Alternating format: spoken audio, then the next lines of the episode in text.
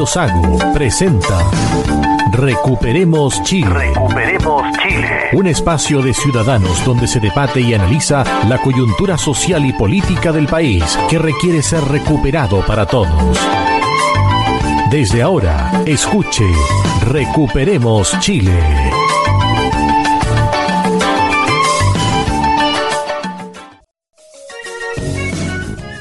Estamos ya en el aire acá en Recuperemos Chile, edición del día 8 de octubre, capítulo número 92. Hoy con los contertulios Roberto Correa, Roberto. Muy buenas tardes, auditores de Recuperemos Chile.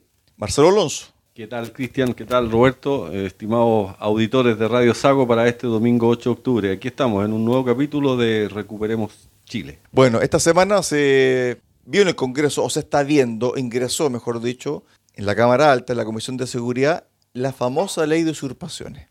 Entre muchas cosas que pasaron durante esos días, la ministra del Interior se mandó una frase para el bronce diciendo de que hay usurpaciones y usurpaciones pacíficas. Una violenta y pacífica. Violenta y pacífica.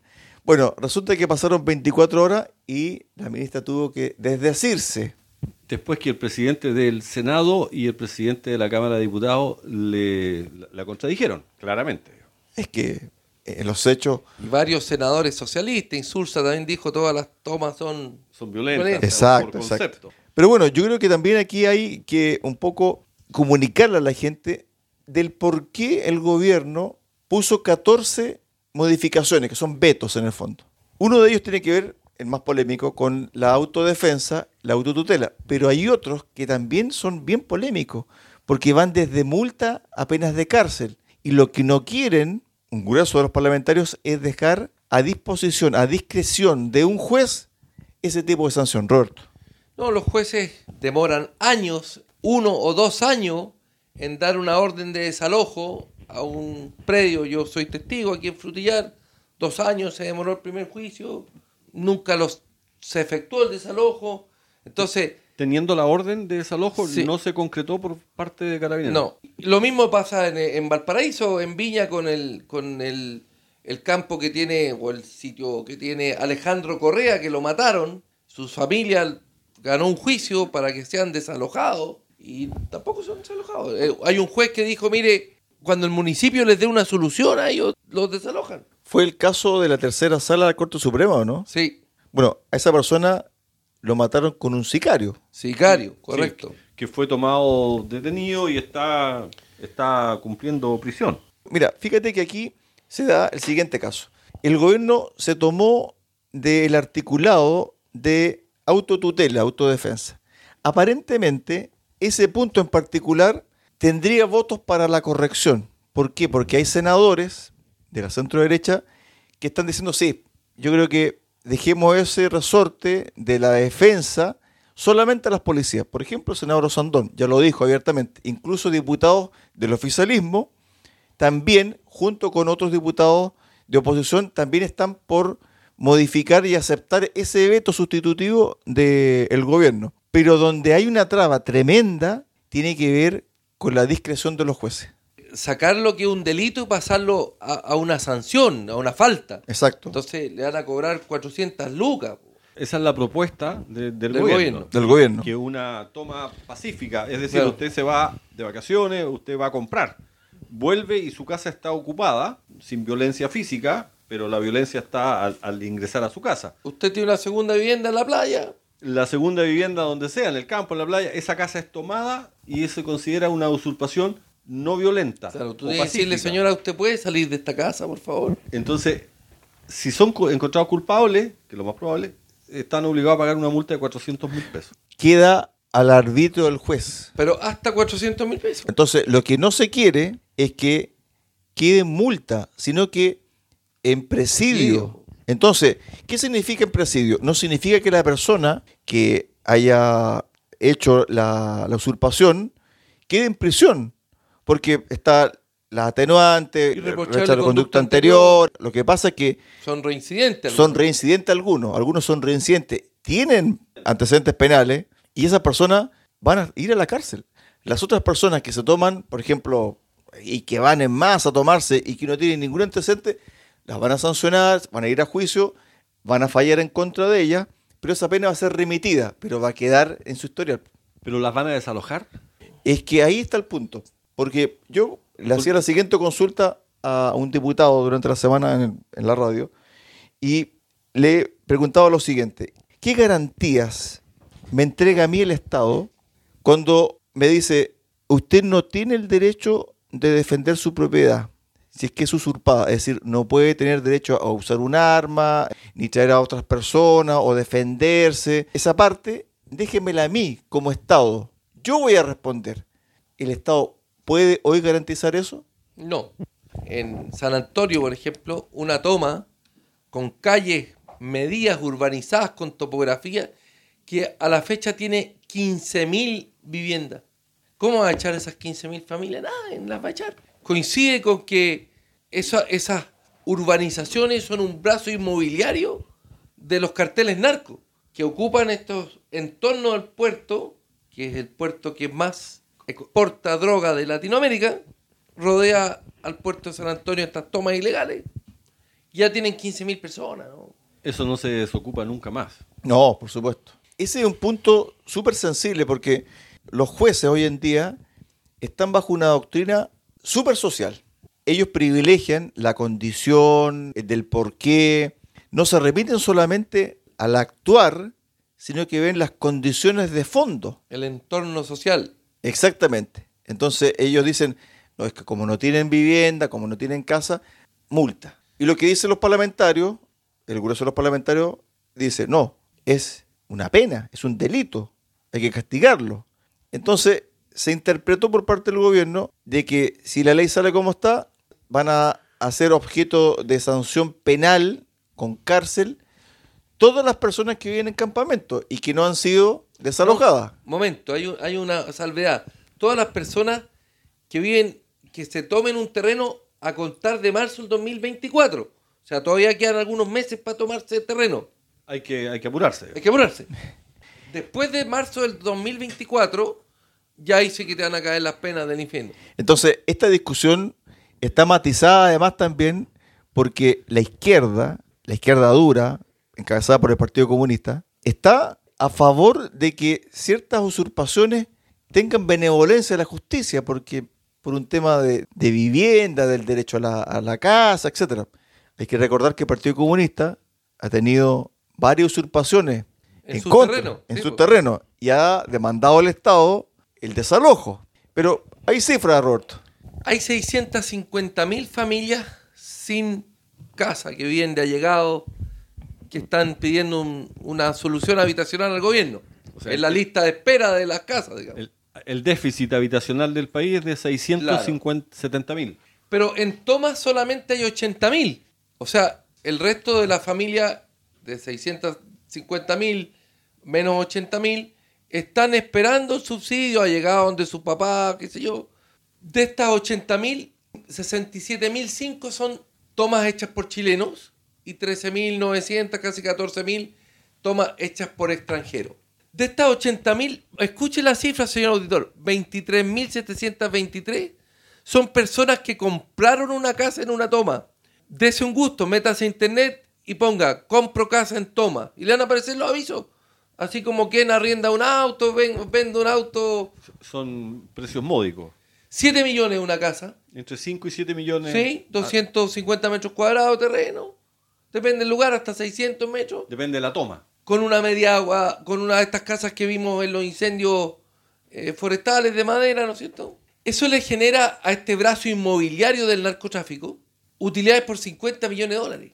Porque los tipos no compran los terrenos. Y tú compras una casa, no la puedes inscribir en el conservador si el terreno pertenece a, A otra persona. a otra persona, digamos. ¿Mm? Lo que es más chistoso, que ya esto es para la risa, de estas 80.000 personas que, que viven en Toma, 8.840 casas son segundas viviendas. o sea, se toman un terreno para tener una casa en la playa. Bueno, pasó en la zona de... de- Caldera, por de ahí. Caldera, efectivamente, donde estaban las tomas VIP y en Antofagasta también estaban las famosas tomas VIP de casas con piscina, segundo piso, bonita terraza, toda frente al mar. Y, y aparecieron también hay algunos nombres bien interesantes de los dueños de esa segunda, de esa toma Ahora, ilegal. estas segundas casas no, no pagan contribuciones, pero estas, vivi- estas tomas en las cuales uno compra un, un- un- un sitio con una casa, tienen agua potable, alcantarillado, todo.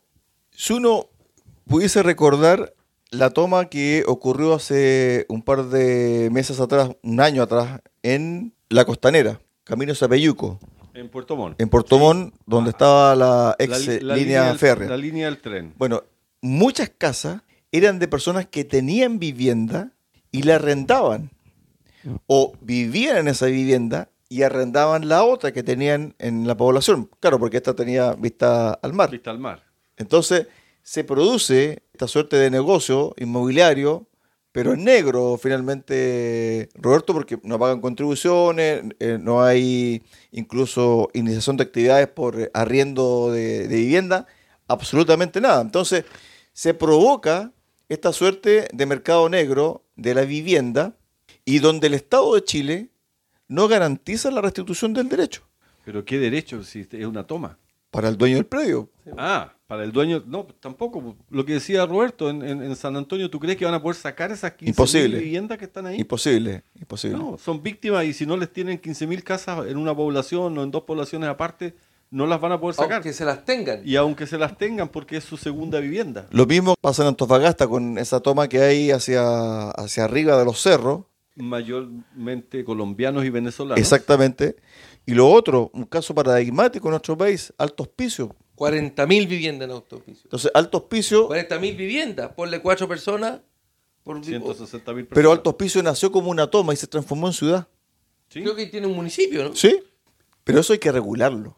Porque en el fondo el Estado después, ¿Pero qué se necesita para regular eso? ¿Cómo un Estado, cómo este gobierno lo podría hacer? El anterior tampoco lo hizo. ¿eh? Por eso digo, si no se puede. Es que- hay que romper. es que las políticas públicas van más lento de lo que ocurre realmente en la calle. Y pasa no solamente con el tema de las viviendas, pasa también, por ejemplo, con, con el tema de las inversiones de los privados. Está la cantidad de papeles, de, de trámites, de procedimientos que finalmente, ¿qué es lo que dicen los, los privados? O sea, que hasta aquí no me llegamos. La, la semana pasada comentábamos lo que demoran los permisos de construcción para una constructora en, en un edificio son 480 días.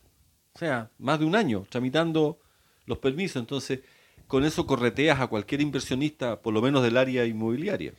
A ver, tenemos datos sobre casos ingresados a la justicia por usurpaciones. Región de los Ríos, el año 2022, 93, este año 78. Bajaron, ¿ah? Un poquito menos, pero... En los lagos, Marcelo. Para, para los lagos el año pasado, el 2022, a la fecha habían 91 casos. Y este año, en los lagos, y sin tanto ruido, 2023, 94 casos. Tres casos más. Y fíjate que nadie, ya, ya nadie se asombra, ya a nadie le llama la atención. En la Araucanía, 345 el 2022, 215 el 2023, en términos de casos por usurpaciones. Pero región de los lagos, porque uno pudiese decir, Estos programas macro zona sur. claro, 91, 91 el 2022, ya, ok. Pero el 2024, Roberto, 94 casos ingresados a la justicia. Y todavía no se acaba el año. Ojo que el Estado no ingresa. Ahí en Frutillar hay un caballero que le arrienda una casa a ferrocarriles. A la orilla del tren era una ex estación de ferrocarriles. Y él le paga el arriendo a ferrocarriles. Y reclamaba la otra vez por el diario que midieron sitios por toda la orilla, por más de 4 kilómetros, y lo, lo repartieron. Y él está pagando arriendo. Y mis vecinos llegaron y se tomaron los sitios perfectamente medidos, cuadriculados, para que no haya pelea, todos con el mismo terreno. digamos. Pero ¿quién los midió eso? Algún bandido de estos que llega ahí con topografía y todo. yo, yo sabía que la estación de Yanquihue también estaba arrendada hasta hace poco. Y ahora creo que la van a pedir de vuelta porque viene el proyecto del tren de Yanquihue a Puerto Montt. Ni hablar lo que va a pasar en Puerto Montt cuando lleguen a la estación de, de- de aquí La Paloma, arriba, porque habían instalado varios negocios ella. De hecho, la- lavadoras de autos, venta de autos y, y otras Bueno, cosas. más. hay tomas en, en Frutillar, cerca de la línea del tren, Sí. y F está tratando de desalojar eh, a esas familias. Pero esto tiene que ver también Ahí en el porque no hay de- ley de usurpaciones, Roberto. En el sector de Pellines, en- entre Frutillar y Totoral, ahí hay tomas y que si, si el tren va a pasar, eh, ¿cómo es, es la cueca en pelota realmente? Y la orilla, toda la orilla del río Rahue también está toda tomada, no son, ¿no? Bueno, eso se vio mucho en los 80, la- las tomas en la orilla del río Rahue. Conocí muy bien porque nosotros vivíamos eh, en calle David Rosa y estábamos a tres cuadras de la ribera del río Rahue y ahí están todas estas casitas callampa que se las llamaba en Rahue Bajo. en Rahue Bajo, en la ribera sur del río Rahue, y era una casita tras otra. Me acuerdo que eran con mucho hollín, donde estaba la planta de, de- de una de una, curtiembre. una curtiembre. Una curtiembre y había un matadero al final de calle Bellavista, creo que se llama. Pero había una cantidad infinita de, de muchas casas callampa, de mucha pobreza. Volvieron a esas casas. Y es más, en Osorno hay terrenos que son municipales, que quedan a la salida poniente de Osorno, ruta al mar. Resulta que frente a la copa hay unos terrenos que son del municipio. Y durante el estallido social se tomaron esos, esos terrenos. Y ahora hay construcción de viviendas, pero viviendas muy precarias, una tras otra. No tienen agua potable, no tienen alcantarillado, no tienen luz. Y el Estado, en este caso el municipio, ¿qué es lo que hizo? Nada. Hay un terreno tomado en Franque, en Osorno, a la entrada de Franque. Era parte de un parque. Lo tomó una asociación indígena, una agrupación indígena, Mapuche Huiche, diciendo que era un sitio ancestral. ¿Qué es lo que ha hecho el gobierno provincial? Nada. ¿Qué es lo que hizo el gobierno regional? Le entregó plata para que hiciera un festival en el verano. Entonces, se toman un terreno de manera ilegal y el gobierno regional, más encima le pasa Le- una plata, Para que hagan un festival. un festival en el terreno que está siendo usurpado. Yo creo que aquí es muy difícil ordenar el cuento, pero hay que ordenarlo. Hay un especialista, Iván Poduje, que era, se dedica a este tema de las viviendas. Hijo. Hijo del exministro. Sí.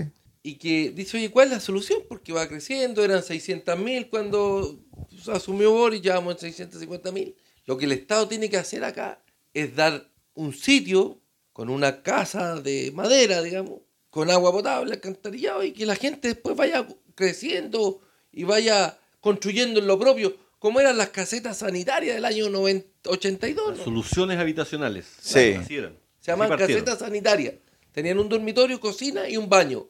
Y te da un terreno para que tú te puedas construir. Si no, va a ser cada vez más la brecha entre las 260 mil que pretende construir Boris. Ponte tú que llegue a 180 mil. Pero ya cuando saca el gobierno van a ser 700 mil. Es que el tema también pasa por un tema de cómo tú atacas emergencia. Mira, ya lo vamos a una parte mucho más puntual. ¿Cómo tú atacas emergencia en esos sitios que no están urbanizados, que no tienen red de agua potable, que No no, tienen grifo, no que no tienen- grifo? Entonces, cuando No, ocurre... no dan, no dan vuelta las bombas. Entonces, cuando ocurren emergencias, como por ejemplo un incendio, o sea, siempre ocurren incendios de magnitud. 30 casas quemadas, 20 casas O sea, quemadas, o 200 en Valparaíso. 200 Valparaíso, porque en el fondo se fueron tomando terreno y es una tras otra. no Entonces, tenían acceso. los no hay, no hay un orden. Y finalmente, ¿qué es lo que provoca eso? Que emergencia, como incendio, desatan tremendas tragedias. Y aquí, bueno, si tú quieres ordenar este cuento, bueno, digámosle a la gente que va a tener esa posibilidad de tener acceso a ese terreno y a esa caseta sanitaria, ¿sabe qué? Pero usted tiene que construir acá. Aquí va a pasar la calle, aquí va a pasar el alcantarillado. No, pero ahí con su título de dominio, con su... Además, pero con un orden. Con orden. Un orden. Si no, se van a transformar en las favelas. En las favelas que finalmente Bueno, así quedan las escobas, pues se cuelgan de cable eléctrico. Santiago en los años 80, Cristian, tenía los famosos campamentos periféricos de la Sí. capital y que incluso algunos se veían cuando uno llegaba El aeropuerto. O, o llegaban las visitas internacionales desde el aeropuerto hacia Santiago, tenías que pasar por una vista de unos campamentos que eran bastante Precario. muy precarios. Eso se solucionó y se eliminaron, desaparecieron esos campamentos y esa gente se trasladó a estas poblaciones con, con soluciones habitacionales y todo. Hoy día, esos sectores no porque ya están construidos, se han desarrollado, pero si tú te vas a otras partes de Santiago, la salida hacia la ruta 68, hay inicios fuertes al lado de los ríos, Sí. hay campamentos, hay no alcanzan a ser casas, son casuchas, son carpas que están empezando, Ranchitas que le o llaman. ranchas que están comenzando a aparecer en la periferia, ahora un poco más lejano porque Santiago ha crecido, pero están en- comenzando a aparecer nuevamente. Es que ahí está el rol del Estado, porque cuando uno dice, bueno, Estado subsidiario o Estado social de derecho. Bueno, aquí póngale el mote que quiera, pero el Estado tiene que intervenir con una política clara, incentivando incluso la incorporación de los privados. ¿Sabe qué? Vamos a hacer una política habitacional y, y esto lo vamos a mejorar de aquí a 10 años. ¿Cómo lo hacemos? Bueno, venga, Se hizo ya. vengan los privados, conversemos, tenemos tanta cantidad de plata, tenemos tanta cantidad de, de terreno, empecemos a construir. Hoy día leía, o anteayer leía, en las últimas noticias, una historia de unos bloques que se construyen en 30 días, en los años 70. Sí, pues, los que están ahí en la villa La Villa Olímpica. Al lado del Estadio Nacional, en, Claro. en la Villa Olímpica, Claro. sí. Entonces, ¿por qué no tomar esa experiencia, decían algunos ingenieros, algunos arquitectos, y replicarlas ahora que hay materiales mucho más económicos, entre comillas, y más rápido para ir solucionando esos problemas? Pero aquí lo que falta, Roberto, es voluntad y osadía del Estado de Chile, ser más ambicioso. Pero mira, Cristian, ¿cómo lo haces si tú llamas a los privados? El Estado, yo no me imagino a este gobierno llamando No. a los privados Ningún Estado lo puede para, hacer. para trabajar. en O sea, ningún gobierno, sea de derecha o de izquierda, sin los privados. Ninguno.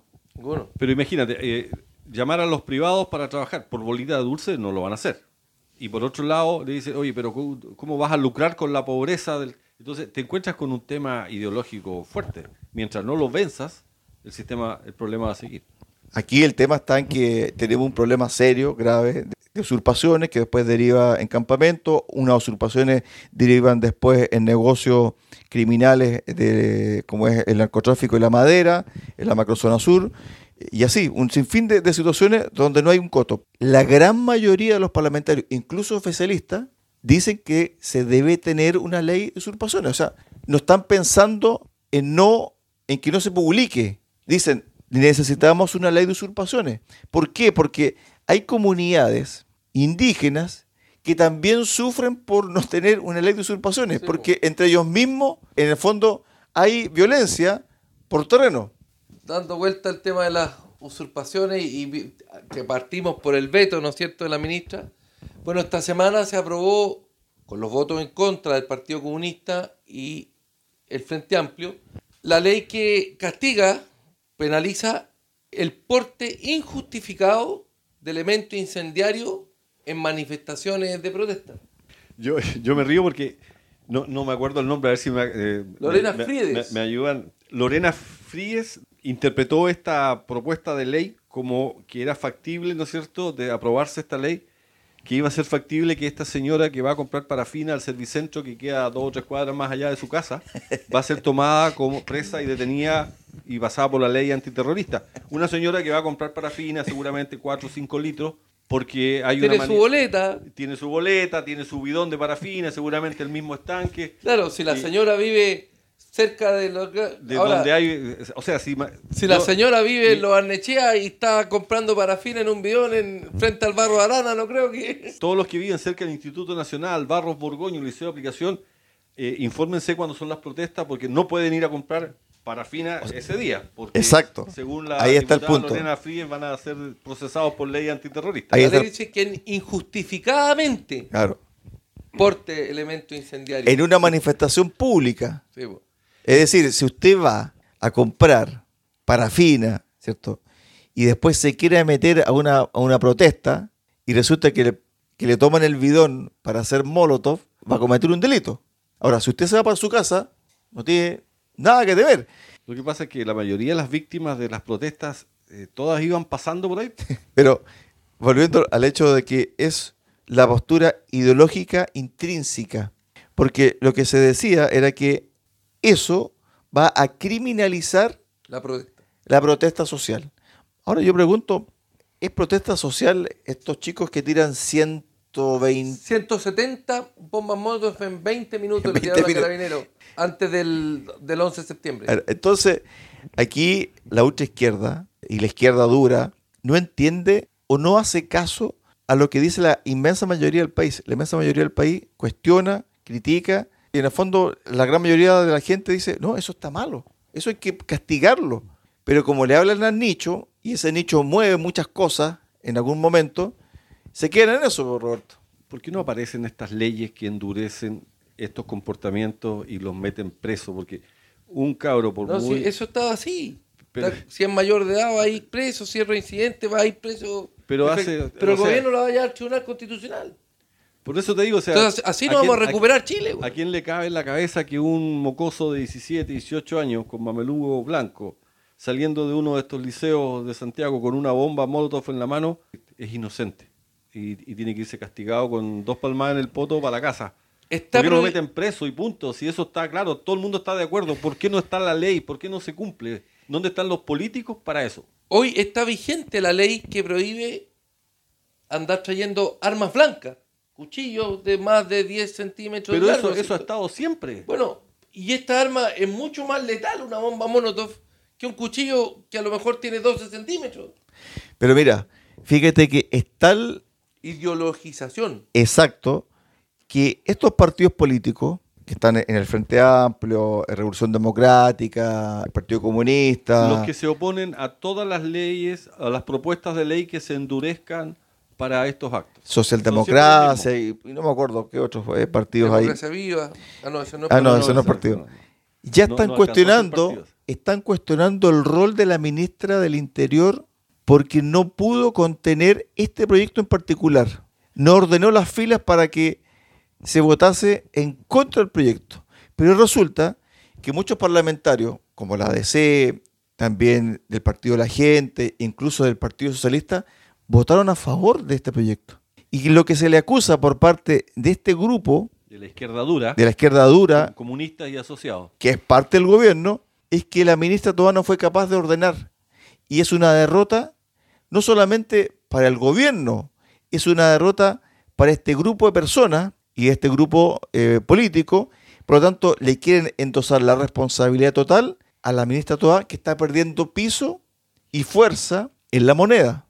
Incluso durante esta semana, en el semanario, perdón, en el vespertino de la segunda, se hablaba hasta de cambio de gabinete o cambio de, de la ministra del Interior. Y se hablaba también de una eventual futura candidata para la presidencia de la República, con apellidos como Vallejo, Toá.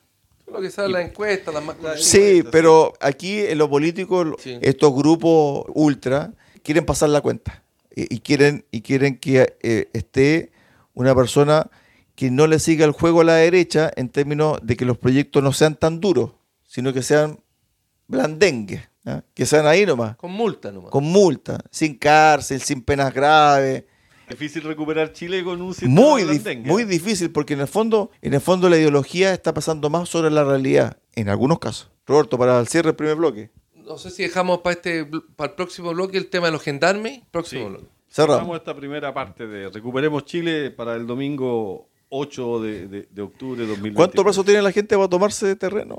Hasta marzo, ponga atención, señor, puede tomarse hasta marzo del 2024. Si usted va a tomarse un terreno, apúrese. Quedan pocos meses. Ponga una bandera, haga algo. Haga algo. Vas a dejar una bandera mientras tanto. Esta es la cueca en pelota. Pausa, pausa, recuperemos Chile y vamos a volver con el segundo bloque y vamos a volver con un tema que nosotros le hemos puesto harto ahínco, le hemos hincado el diente que tiene que ver con el crimen organizado, porque además también los integrantes del Tren de Aragua hicieron una protesta, una manifestación. Vamos a contarle todo aquello después de la pausa. Recuperemos Chile. Cuenta con el apoyo de Cafetería Chocolate en Puerto Montt. Ven y disfruta nuestra repostería y variedad en café. Estamos en Avenida San Javier 2013 y en Avenida Nueva 1789 en Cardonal. Y Ferretería Austral Pernos en la capital regional. Presidente Ibáñez, esquina República. Más de 20 años siendo su ferretería.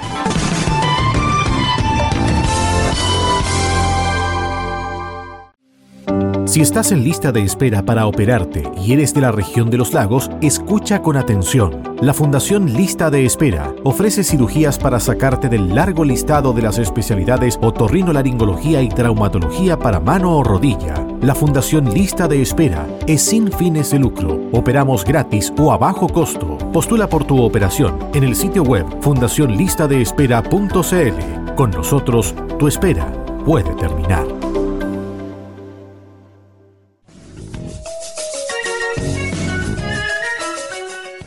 Estamos de regreso acá en Recuperemos eh, Chile, edición del día domingo 8 de octubre, capítulo número 92.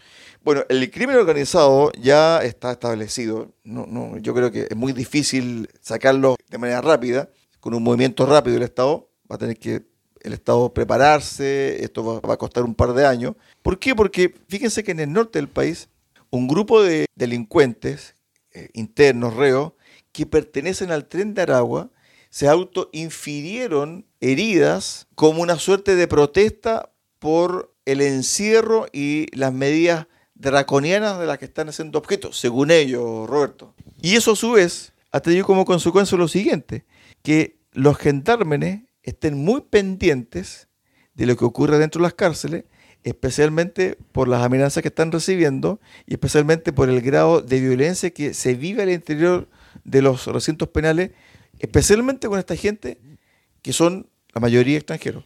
Mira, te voy a hacer recuerdo de dos cosas, Cristian. ¿Te acuerdas del juez que en Arica instruyó dar la identidad de testigos protegidos? 50 protegidos. Héctor eh, Barraza. Héctor Barraza, exactamente. Eso significó que hubo que sacar las familias de los detectives y de, los, y de las personas que estaban eh, testificando en forma anónima. Hubo que Cambiarlas de región. Hubo que sacarlas de Arica, eh, así de un día para otro, porque su vida claramente estaba en peligro. Acuérdate, acordémonos, mejor dicho, que en Arica se encontraron en estas poblaciones marginales donde está el tren de Aragua, se encontraron cadáveres eh, que fueron enterrados El tren de. Aragua está en Iquique. En Arica compró la franquicia los gallegos. Los gallegos le pagan al tren de Aragua. para participar Pues, ellos. Son investigaciones que ha hecho Sí, la sí, sí, sí, sí, está bien. En Arica funcionan los gallegos que compran la franquicia, le pagan al tren de Aragua para poder trabajar tranquilo en Arica. Que hay 17,5 Crimen- homicidios por cada 100.000 habitantes, más peligroso que Guatemala. y El Salvador, que era el país más peligroso de América Latina. El Salvador tenía 50, Sí, 50 muertos- como hay algo. homicidios por... 100.000 habitantes. y está en 7,6. Bukele. El otro tema que te iba a llevar a, a recordar, Cristian, ¿te acuerdas la toma de el secuestro de cuatro gendarmes en la cárcel de Angola hace un par sí. de semanas atrás? Bueno, los 17 mapuches involucrados en este tema salieron exculpados del, del delito. Hermoso. Hace siete meses se entregó al fiscal Héctor Barro la misión de indagar las amenazas del crimen organizado contra autoridades públicas. Durante la última semana tuvo su centro de preocupación en el séptimo juzgado de garantía de Santiago, amedrentado por los narcotraficantes. Aquí, personas de adentro de la cárcel mandaron a matar a dos gendarmes y uno iba con su niño de 13 años en la intersección de las calles Reloj del Sol con Agua Abajo en la comuna de Puente Alto. O sea, concretaron las amenazas que habían hecho. Hay el niño de 13 años, hijo de un gendarme, está grave, un gendarme también está grave en una pierna. O sea, lo que hace siete meses una amenaza se está concretando y esto es gravísimo. En Valdivia, esta semana que recién pasó, también un niño de 13 años falleció producto de un balazo Ese fue un ajuste de cuenta. en una, en una, en una guerra de, de pandillas. Estamos hablando de un niño de 13 años, uno de 14 y otro de 17. Sí. Todos portando armas. Pero ahí hay un, un hilo conductor que une esos dos casos, porque este caso tiene que ver, el de el gendarme herido, junto con su hijo, tiene que ver con una amenaza de una organización que tiene todo, una organización, Un organigrama. un organigrama para operar. Entonces, hay alguien que da la orden, Desde adentro de la cárcel. la entonces orden. esa orden luego se traspasa a, a un intermediario, ese intermediario después se reúne con el grupo ejecutor y el grupo ejecutor va y realiza la acción. Estos gendarmes reconocieron a los, a los tipos que les dispararon. El Pinky y Carlitos. Bueno, eso pasa porque nuestras cárceles son absolutamente premiables, permeables. Entran visitas, entra teléfono, entra droga, adentro hay elementos cortopunzantes fabricados por los mismos reos, tienen libertad para jugar, tienen los patios, tienen, entre comillas, debe ser terrible estar en la cárcel, pero tienen aparentemente muchas facilidades para concretar las estafas telefónicas desde las cárceles, ya son un hecho que, nos da risa, pero un hecho real. Se me vino a la memoria, como tú recién lo mencionaste, Roberto, Bukele en El Salvador hizo una cárcel especial, tiene 65 mil pandilleros sin contacto con el exterior, sin señal de teléfono, no tienen nada, andan en casi ropa interior y ha funcionado. El país hoy día es uno de los más seguros, está a la altura de Canadá. Estamos reaccionando ante una situación que nos queda grande como Estado. Entonces, cuando tenemos que reaccionar, Acá, en, En Chile, en sí. Chile, por En supuesto. El Salvador no, no quedó grande. ¿Y cuál es la diferencia?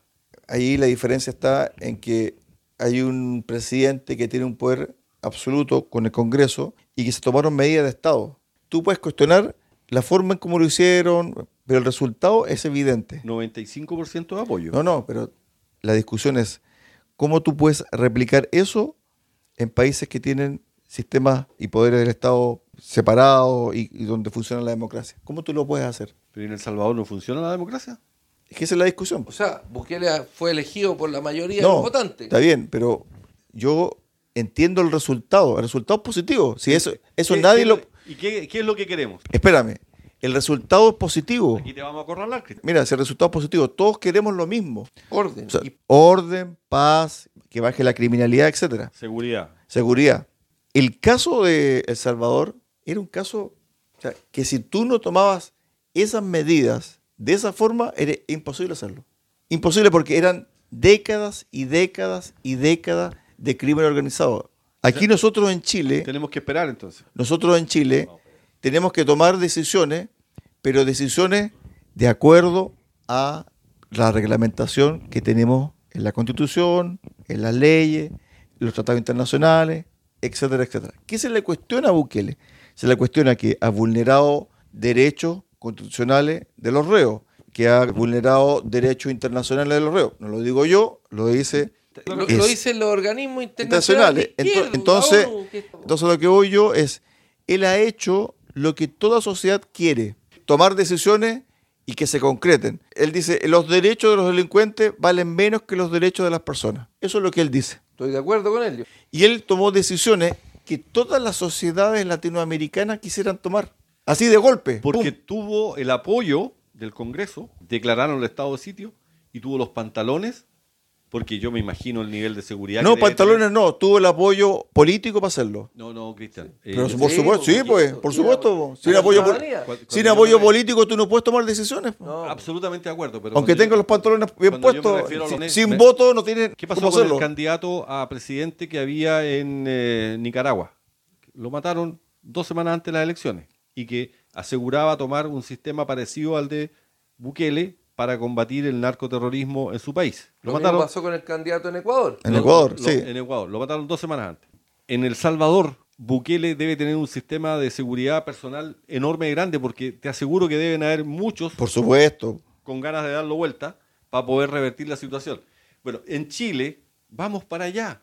Hoy día no se puede, claro, porque no hay apoyo político, en eso tienes toda la razón. Pero los indicadores están mostrando que la ruta del país va para un país, un Estado sometido al narcoterrorismo, donde la delincuencia es desatada, donde los inmigrantes no tienen control. No se sabe quiénes están entrando a Chile. Entran 300 personas diarias por Colchane y no se sabe quiénes son. Entonces, si tú le das a esto una proyección de 15 años, o tal vez menos, vamos a tener un La, índice... la proyección es al 2034. ¿Cuánto faltan? Ah, 11 años más. Mira, años. si, si tú vas a la calle con tu postura, la gente te va a apoyar al 100%, al 90%. Pero el tema está, la cortapisa, el ¿Dónde está el límite? el límite, el muro, país? está en que nuestra clase política no está en condiciones de tomar esa decisión. O sea, no está Hay solamente un partido, que es el partido el Partido Republicano. Republicano. republicano. Partió la gente también Claro. está con la misma. Pero el resto, el resto no tiene esa misma mirada. Entonces, en Chile es muy difícil que ocurra.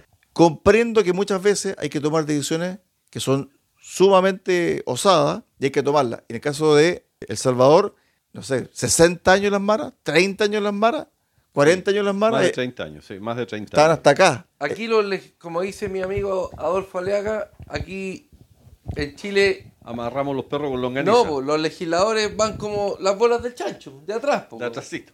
Claro. Otro ejemplo, Colombia. Mira, paréntesis, un ejemplo. Tema de el uso de o el porte de combustible en una protesta. Imagínate, esa, esa Un cosa, deta- un detallito. esa cosa Ya lo están cuestionando. ya lo están cuestionando. Y tú estás poniendo como ejemplo Bukele, que se puede replicar en Chile. Y yo te digo, oye, si en el Congreso están peleando porque encuentran que es legítimo llevar combustible o porque criminalizan la, La protesta, porque la persona va a ser estigmatizada, va a ser eh, sancionada penalmente por llevar combustible en una protesta. Lo otro, estamos, pero sobrepasadísimos. A eso es lo que voy. Roberto. Solo que los legisladores van como las bolas de chancho. Fíjate que volviendo al tema del crimen organizado y la narcocultura, yo creo que donde ya fallamos como Estado y como sociedad es en la cultura del narco. Ahí fallamos como país. Yo creo que la cultura narco se instaló y ganó esa batalla cultural, y donde el Estado no puede revertir, no puede revertir esa batalla cultural. Marcelo daba cuenta de este hecho lamentable donde falleció un menor de 13 años, producto de, de una balacera. Uno puede decir, fue una bala loca, iba pasando por ahí. Resulta que Fue un ajuste de cuenta. este joven, adolescente, preadolescente, Niño.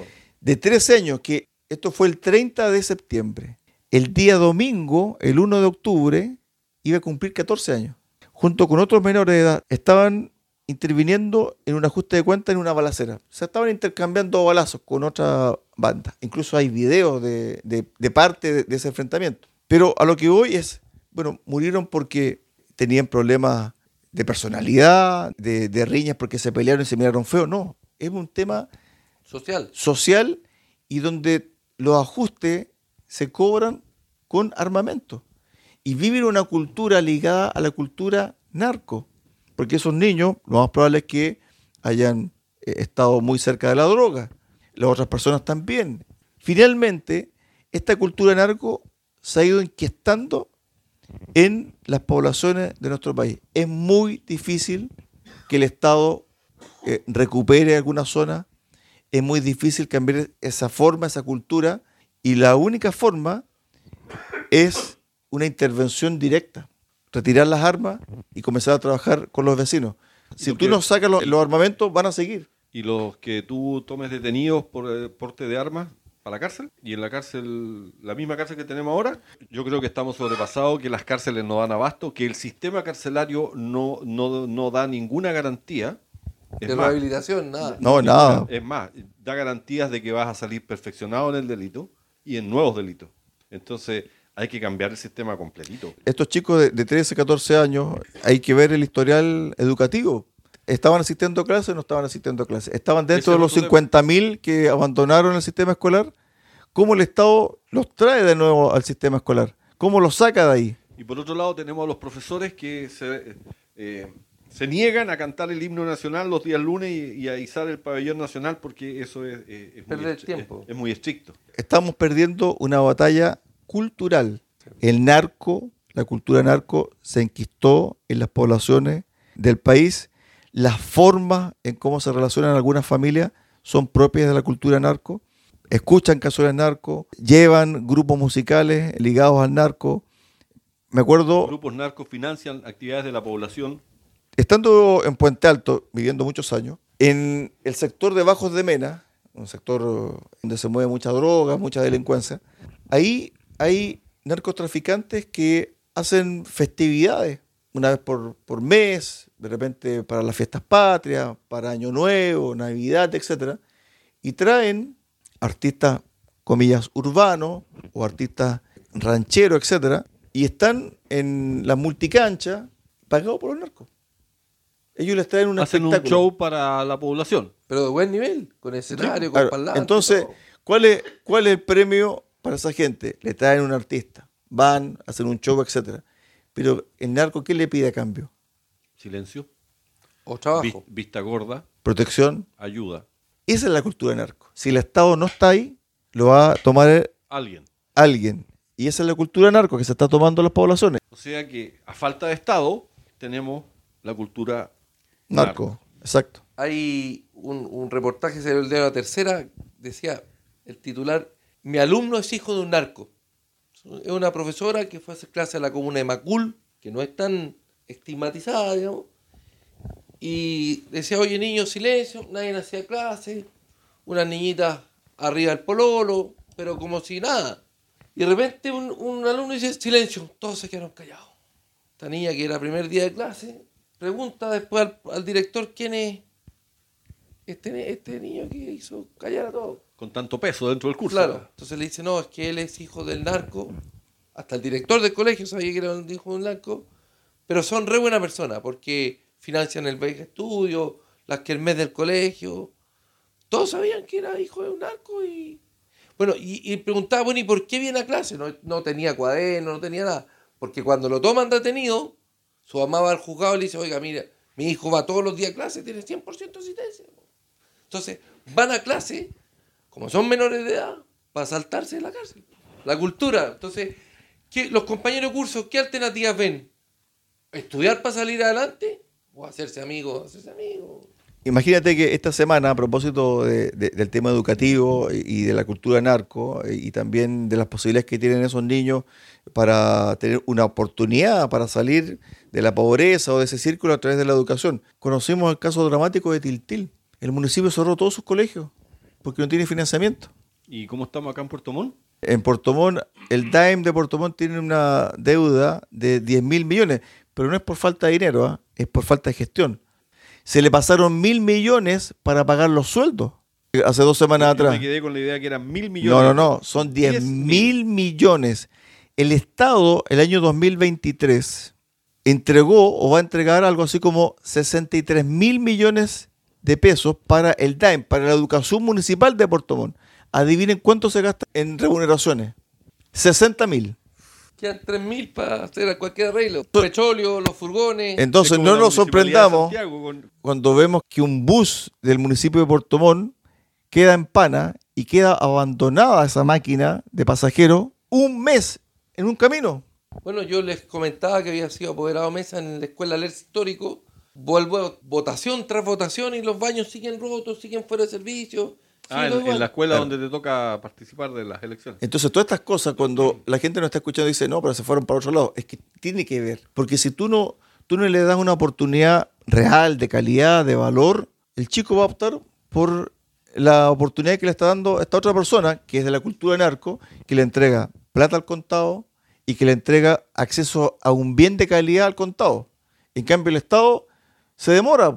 Se demora en reparar los baños, se demora en, eh, en calefaccionar, tarde y llega, llega tarde y llega mal. Y entonces, ¿quién está Ventaja total En para, ventaja- para, para la narcocultura. el narco? Esto es porque el Estado está fallando, el Estado es el que está haciendo mal las cosas. Exactamente, exactamente. Si dejamos el Estado como, como Santiago, más cerca de acá, que son, no sé si llamarle Estado, porque eh, la, la municipalidad se elige democráticamente, lo elegimos nosotros y tenemos estos resultados. La próxima vez que vayamos a votar hay que pensarlo dos veces. El alcalde de Tiltil es de Revolución Democrática, del partido del presidente. 58% sacó el presidente en Tiltil. No tiene plata para los No tengo plata para el colegio. Antes de seguir estafando a mis profesores que no le pagan el sueldo, prefiero cerrar los colegios. Roberto, para el cierre tenemos unas par de cifras, ¿no? Sorprendente la petición que hace el, el ministro de Economía, que quiere endeudarse en 21 mil millones de dólares para el presupuesto del 2024. ¿Para qué? Bueno, hay que pasarle plata a las fundaciones, ¿Pero para qué quiere esa plata? ¿Qué es lo que dijo? cambiarle el auto a la ministra del... de- A la ministra Vallejo. ¿Pero sí. qué, qué inventó Grau ahora? A ver, ¿qué dijo? El presupuesto y el mismo tema con el que yo iba a cerrar. Te voy a complementar, Roberto. 92 mil millones de dólares. Es el presupuesto. Pero hay que pedir 21 mil. 21.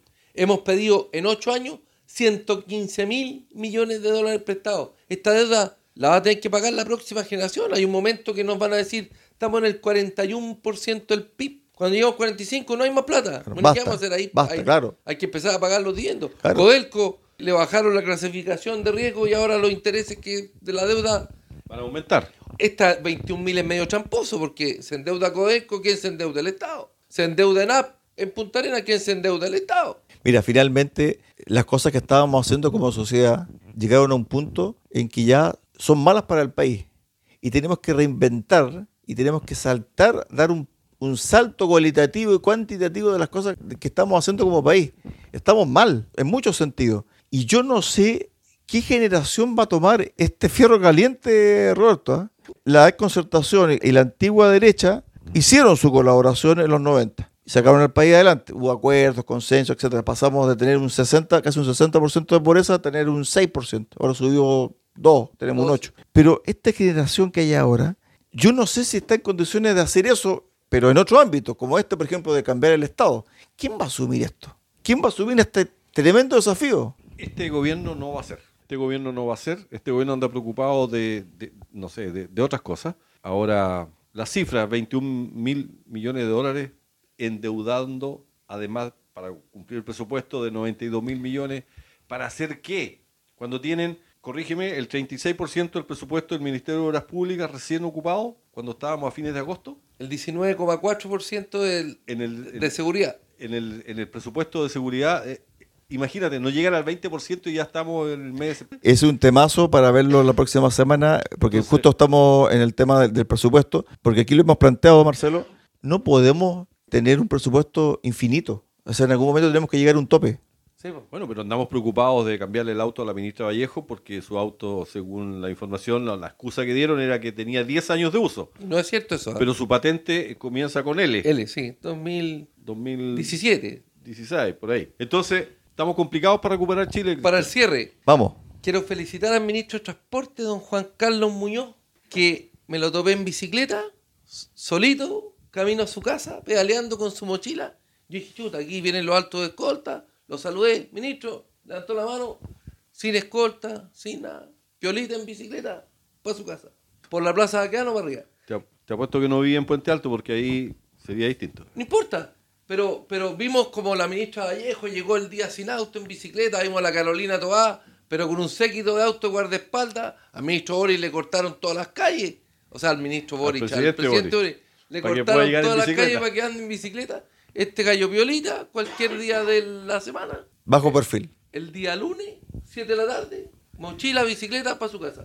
Hay Muchachos. ministros que hacen un buen trabajo y otros que hacen buen jugo. Nos vemos. Nos agarró el fin del programa del día de hoy. Pasó volando esta hora que recuperemos Chile. Marcelo, Roberto, hasta el Sí, próximo se- domingo. Se El nos, próximo fue, domingo. se nos fue rápido, estuvo entretenido, por lo menos para mi gusto. Así que, estimados auditores, próximo domingo, capítulo 93. Recuperemos Invitar a Chile. todos los habitantes de Puerto Montt al campeonato interescolar de atletismo el 13 y 14 Chile Deporte. Y posiblemente este programa va a debutar hoy, no sé a qué hora, en la 100.1 de Radio Ancut FM. Un saludo Un saludo para la gente de Ancud. para la gente de Ancud, aquí Chao, chao. de Puerto Montt. Hasta el próximo domingo. Recuperemos Chile. Cuenta con el apoyo de Cafetería Chocolate en Puerto Montt. Ven y disfruta nuestra repostería y variedad en café. Estamos en Avenida San Javier 2013 y en Avenida Nueva 1789 en Cardonal. Y Ferretería Austral Pernos en la capital regional. Presidente Ibáñez, esquina República. Más de 20 años siendo su ferretería.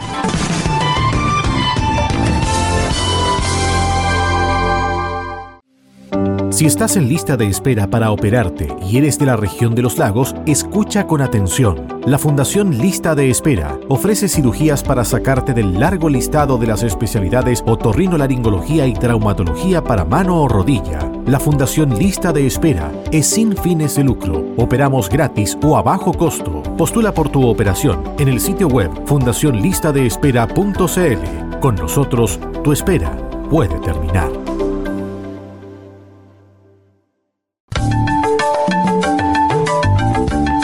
Radio Sago presentó Recuperemos Chile. Recuperemos Chile. Una hora de debate y análisis sobre el presente y futuro del país que los ciudadanos quieren recuperar.